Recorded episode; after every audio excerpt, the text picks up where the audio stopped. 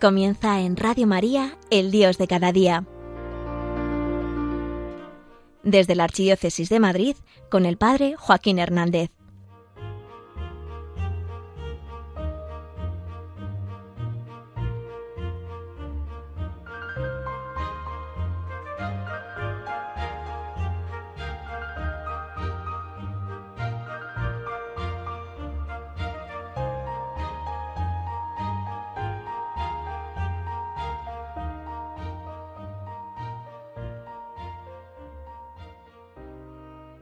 Hoy te quiero hablar de un acontecimiento de la historia de Jesús que, tomando un poco de distancia, podría parecernos un poco espiritualidad ficción, que rima con ascensión.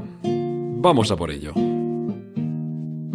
Toca despertar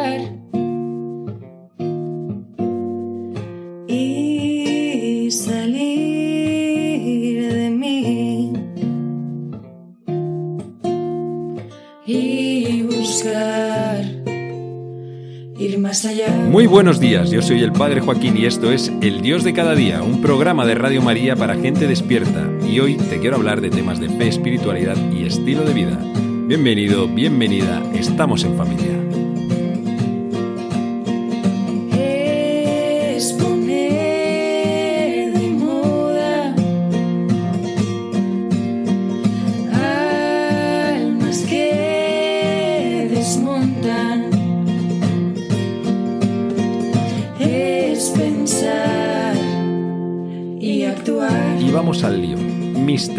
De la ascensión.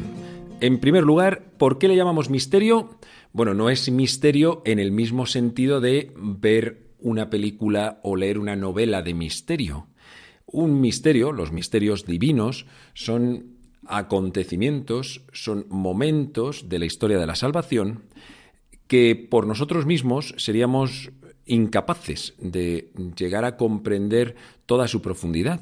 Y sin embargo Dios ha querido revelarnos parte de ello, de tal manera que está en parte velado y en parte revelado.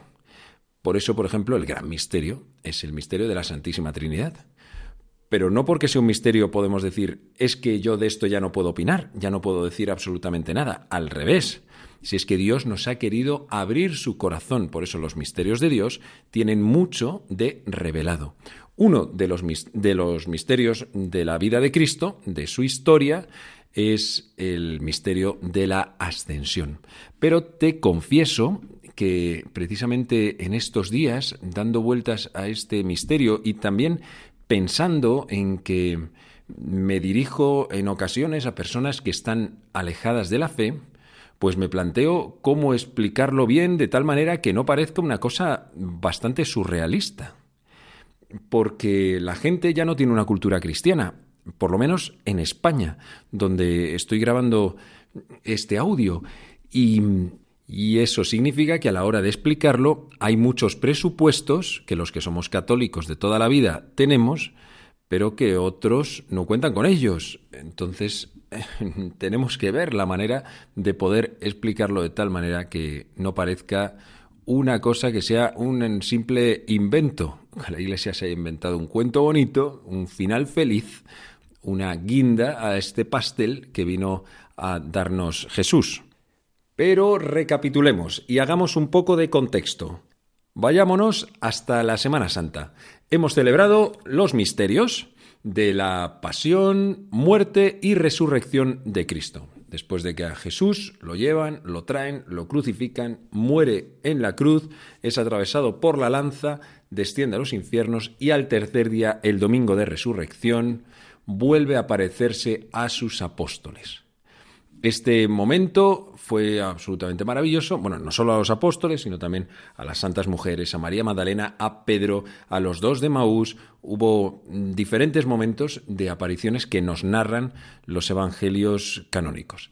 El caso es que a partir de ese día Jesús vuelve a aparecerse en diferentes momentos. Dice el libro de los Hechos de los Apóstoles, durante 40 días se estuvo apareciendo y les estuvo instruyendo a propósito de las cosas del reino de Dios. Durante 40 días. Sabemos que se apareció ese domingo a los ocho días, es decir, el domingo siguiente, justo cuando ya estaba Tomás, el famoso incrédulo, y en otras ocasiones se fue apareciendo Jesús. Estoy convencido de que cada aparición era una auténtica fiesta para los apóstoles. Esta, esta idea la, la vi reflejada en una película que no me pareció especialmente buena, pero que me dio alguna luz de comprensión sobre este tiempo. Es la película Resucitado, que se puede ver en español, no sé en qué plataforma ni nada, yo la vi hace un montón de años. Y narra de alguna manera este, esta época de la historia de Jesús con aquella primera iglesia, las apariciones y cómo Jesús iba instruyendo a los apóstoles. Jesús no había dejado todo dicho ni había dado mm, todas las herramientas a su iglesia.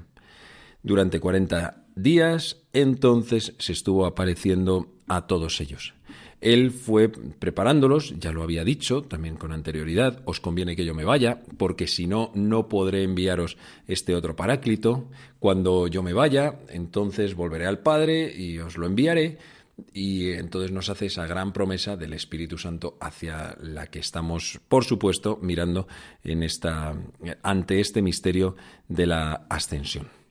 ¿Cómo narran los evangelios y el libro de los Hechos de los Apóstoles aquel momento de la ascensión?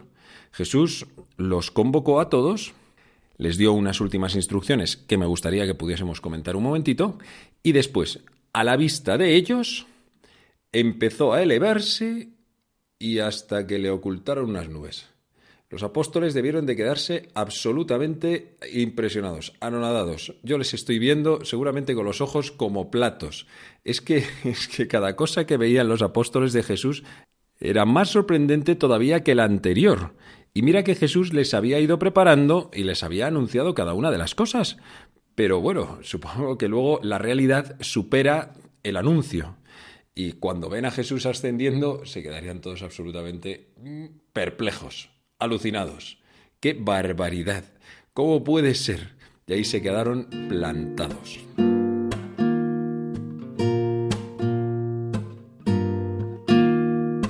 ¿Ves lo que te decía? Yo cuando leo estos acontecimientos, los leo en el Evangelio, o, los estoy predicando en, en la misa, me pongo en el lugar de los oyentes y de las personas que lo pueden estar escuchando. Entonces digo, pero bueno, ¿cómo, cómo, cómo lo entenderá una persona que es atea, que escucha esto?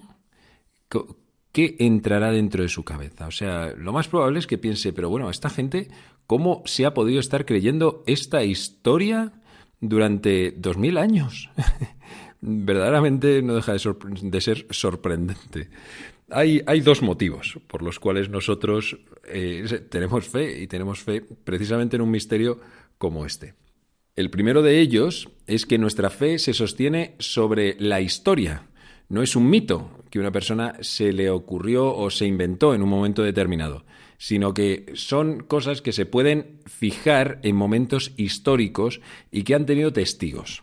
Si es verdad que, por ejemplo, un hecho como la resurrección, de esto ya hablé en su capítulo oportuno, no, nadie pudo verlo, pero si la historia, la ciencia histórica lo estudia, sí que tiene que reconocer que hubo algo que ocurrió y que no podemos explicar porque logró unos efectos que hicieron que la iglesia reventase de ilusión y saliese a la calle y perdiese todo el miedo. Lo mismo pasa con un misterio como este en la ascensión. De, la veracidad, la autenticidad histórica de la figura de Jesucristo, no hay ningún tipo de duda. Es decir, que no hay hoy ningún, ningún historiador serio que niegue la existencia de Jesucristo. Esto, esto es lo primero. Es impepinable. Es decir, que miramos hacia atrás y decimos, oye, es que esto ha ocurrido. La segunda de las cosas es que existe una verificación en nuestra vida, en nuestro hoy, en nuestra realidad. Y esto es súper importante, porque tampoco valdría demasiado si tú eres católico, cristiano, y simplemente crees que debió de ser una cosa antigua. Bueno, pues si es algo que le ocurrió a Jesús, pero no tiene nada que ver contigo, pues tampoco sirve para mucho, porque es que todos los misterios de la vida de Jesús, si ocurrieron, fueron precisamente para que tengan un efecto en ti. Y en el otro también, y en toda la iglesia, y en toda la historia de la salvación. Pero tú eres una pieza importante, y desde luego la responsabilidad de que ocurra en ti es tuya. Jesús ya ha hecho lo que tenía que hacer, ya ha ascendido a los cielos. Y ahora, ¿esto cómo ocurre dentro de tu vida? ¿no? Bueno, esta verificación en la propia vida es importante. Y alguno podría decir, ah, no, pero esto es puramente subjetivo. Ah, tú crees eso y tal. Bueno, pues sí, sí, es cierto, pero eso no quita para que sea verdadero. No tiene por qué no serlo el hecho de que sea una cosa mía y que la haya experimentado yo. Nosotros lo comprobamos en nuestra propia experiencia. Igual que hay otras muchas cosas que nosotros no hemos verificado y que sin embargo pues le damos autoridad o, veracidad, ¿no? Pues por ejemplo que el hombre haya pisado la luna. Seguramente ninguno de nosotros lo ponga en duda y sin embargo pues no lo hemos visto, no. ¿Y, ¿Y qué ha ocurrido? Pues que le has dado veracidad, una serie de noticias, una serie de cosas que te han dicho desde que eras pequeñito y ya está. Y no hace falta que tú hayas estado ahí para ver cómo pisó el hombre la luna, para que lo creas en cierto modo, no deja de ser también un acto de fe. Bueno, pues, pues eso mismo, pero experimentándolo dentro de ti, o sea, sabiendo que realmente ocurre. Estos días últimos hemos tenido en la parroquia el fin de semana alfa. Eh, alfa es un método de evangelización y el fin de semana es una auténtica bomba de encuentro con el Señor, de descenso, venida del Espíritu Santo y, una oportunidad preciosísima para que gente que estaba alejada de Dios o simplemente con una distancia prudencial pueda acercarse a Él de verdad y con corazón. Bueno, pues ha habido algunas personas que han salido con una convicción. Jesús está vivo. Que alguien hoy pueda afirmar esto es un milagro pero milagro de verdad, milagro del corazón, porque significa que una verdad que a lo mejor esa persona ya tenía en su cabeza, como la podemos tener tú y yo, se convierte en una realidad. Hay una distancia a veces insalvable entre nuestro cerebro y nuestro corazón, y mira que son pues quizá dos palmos y medio de distancia, no hay más. Pero hasta que esas verdades teóricas no descienden y se hacen experiencia, entonces no acabamos de decirlo con toda verdad. Bueno, pues esto yo lo he visto este fin de semana. ¿Y cómo es posible eso? Bueno, pues porque realmente Jesús está vivo. Porque cuando Él asciende a los cielos, envía con fuerza sobre su iglesia el Espíritu Santo, que es el que sigue trayendo la presencia de Cristo y la hace perpetua a lo largo de todos los siglos. De tal manera que tú, yo y San Pedro podamos tener la misma experiencia de Cristo pero si San Pedro lo vio, pero si lo tuvo ahí delante, ya, ¿y luego qué pasó? Jesús se despidió y le dijo, adiós Pedro, te quedas con mi presencia y te envío el Espíritu Santo. Quiero decir, lo mismo que te ha tocado a ti y me ha tocado a mí. a veces nos da un poco de penita, bueno, pues es que hubiésemos conocido a Jesús, no, que va, que va. Mira, lo más, vamos, la probabilidad de que tú o yo nos hubiésemos encontrado con Jesús si hubiésemos nacido hace dos mil años es minimísima. Pero sin embargo, es que esto es mucho mejor. Que Jesús haya ascendido a los cielos significa que ha convertido o ha transformado todo esto en posibilidad de que todos los hombres de todos los momentos de la historia, de todos los lugares, puedan tener un encuentro real con Él. Y esto está ocurriendo. Entonces, ¿qué pasa? Pues que lo has verificado, lo has verificado en tu vida. Y eso no te lo puede quitar nadie. Si eso te ha ocurrido, oye, te doy la enhorabuena.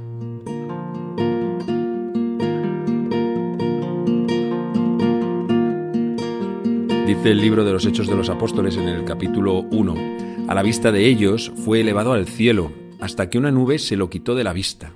Cuando miraban, fijos al cielo, mientras él se iba marchando, se les presentaron dos hombres, vestidos de blanco, que les dijeron, Galileos, ¿qué hacéis ahí plantados mirando al cielo?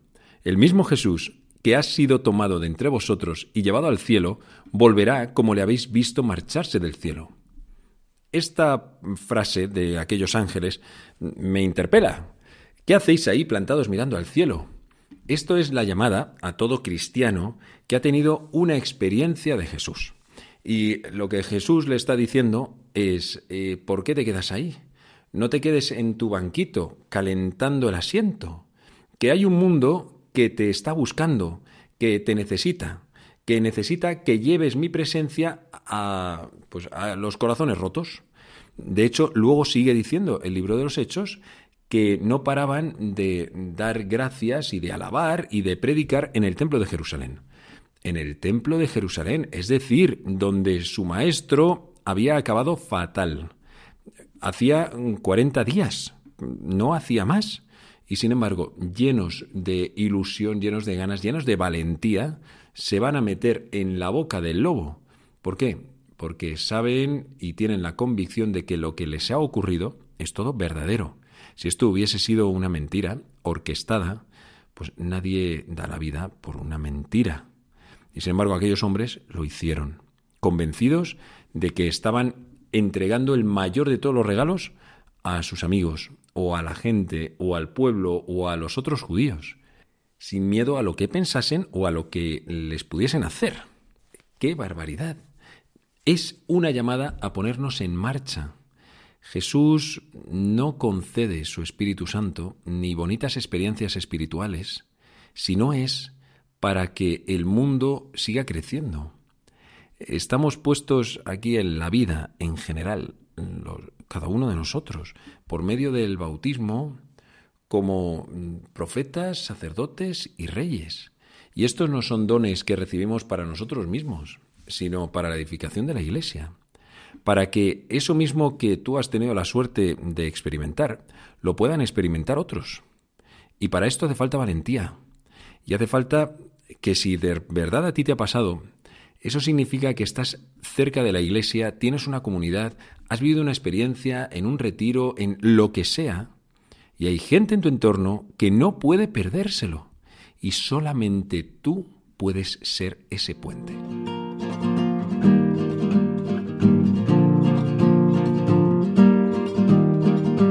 cierre del Evangelio de Mateo es verdaderamente épico. Contiene lo que se suele llamar la gran comisión o el gran envío, la gran misión de Jesús a su iglesia. Es el último legado. Tú piensa como si fuese eh, que estás acompañando a tu padre en el último en su último suspiro, estás a pie de cama y decide darte unas últimas palabras con su última enseñanza. ¿Cómo no pegaríamos el oído, eh, tomaríamos nota de cada una de esas cosas, las grabaríamos en el corazón y si era una invitación, desde luego pondríamos todos los medios para poder cumplirla y lograrla. Lo mismo ocurre con Jesús. Jesús tiene unas últimas palabras que dirige también a sus apóstoles. Y la Iglesia se ha tomado muy en serio esto. Pero la Iglesia, me atrevería a decir hoy más que nunca, no soy solamente yo, que soy sacerdote, sino que eres tú también. Somos cada uno, todos, sacerdotes, laicos, cada uno dentro de su función, dentro de su ministerio propio, dentro de su encomienda y también de la llamada personal que haya sentido de parte de Dios. Pero aquí nos incluimos todos. Te lo voy a, leer. Estamos en Mateo capítulo 28. Los once discípulos se fueron a Galilea, al monte que Jesús les había indicado. Al verlo, ellos se postraron, pero algunos dudaron. Acercándose a ellos, Jesús les dijo, Se me ha dado todo poder en el cielo y en la tierra. Id pues y haced discípulos a todos los pueblos, bautizándolos en el nombre del Padre y del Hijo y del Espíritu Santo, enseñándoles a guardar todo lo que os he mandado, y sabed que yo estoy con vosotros todos los días hasta el fin de los tiempos.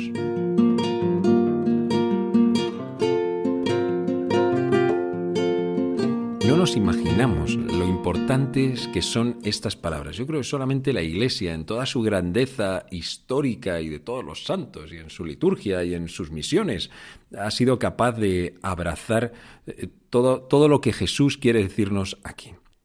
Es una invitación a todos de ir, es decir, ponernos en marcha. No sé si te has dado cuenta, pero justo la semana que viene vamos a estar celebrando Pentecostés. Pentecostés ocurre cuando estaba la iglesia en oración. Estaban todos reuniditos. ¿Y qué fue lo primero que ocurrió cuando vino el Espíritu Santo? rompió aquel grupo de oración y los sacó a la calle para que empezasen a predicar, a anunciar todo lo que habían experimentado y vivido. Y el Espíritu Santo los sacó, luego volverían. Pero, pero es que el Espíritu Santo te pone en marcha y te saca hacia fuera. Por eso lo último que dijo Jesús es, id, pues, y haced discípulos de todos los pueblos. Este hacer discípulos es el centro de todo el mandato. Mm, para hacer discípulos les dice id, o sea que van precisamente para esto. Para hacer discípulos los tenéis que bautizar en el nombre del Padre, del Hijo y del Espíritu Santo. Y para hacer discípulos enseñándoles todo lo que yo os he mandado. Si aún te conformas con ir a misa los domingos, confesarte de vez en cuando, tener quizá un director espiritual al que ves, mm, bueno, vete tú a saber cuándo, y escuchar este podcast, entonces no sé si has acabado de entender lo que significa hacer discípulos. Cuando Jesús envía a su iglesia y a los apóstoles a hacer discípulos, es porque todos nosotros tenemos que llegar a serlos. El discípulo es el que pone su vida a los pies de Jesús. Y entonces ya mi vida no me la monto yo a mí mismo. Estoy pensando en tantos jóvenes que conozco que, que son cristianos, pero Dios no ha tenido un papel en su vida próxima profesional, ni en la elección de la carrera ni en sus tomas de decisiones con relaciones, con sus relaciones emocionales, con su novio, con su novia. No, son cristianos y van tirando bien, pero bueno, pues esto no sé, eso forma parte de un aspecto de mi vida, pero luego está la vida real, donde yo voy manejándome. El discípulo está a otro nivel. El discípulo es el que va a correr siempre a Jesús y decirle, oye, ¿tú sobre esto qué pasa? ¿Qué opinas? ¿Qué papel, ¿Qué papel tiene Jesús dentro de tu vida? Te pones a sus pies. El discípulo es fundamentalmente el que tiene el oído abierto y el que, y el que escucha y el que dócilmente también responde al Señor. Le guste o no le guste lo que tiene que decirle. Pero es que, mm, no sé cómo decirte, pero perdona que lo diga un poco a lo bruto. Con menos no cumplimos.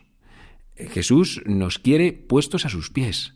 Y una vez que mm, nos pone a sus pies y nos habla y nos educa y nos enseña, entonces nos da su Espíritu Santo, que es el que nos lanza con nueva pasión a este mundo que nos está necesitando. Feliz lunes y feliz semana.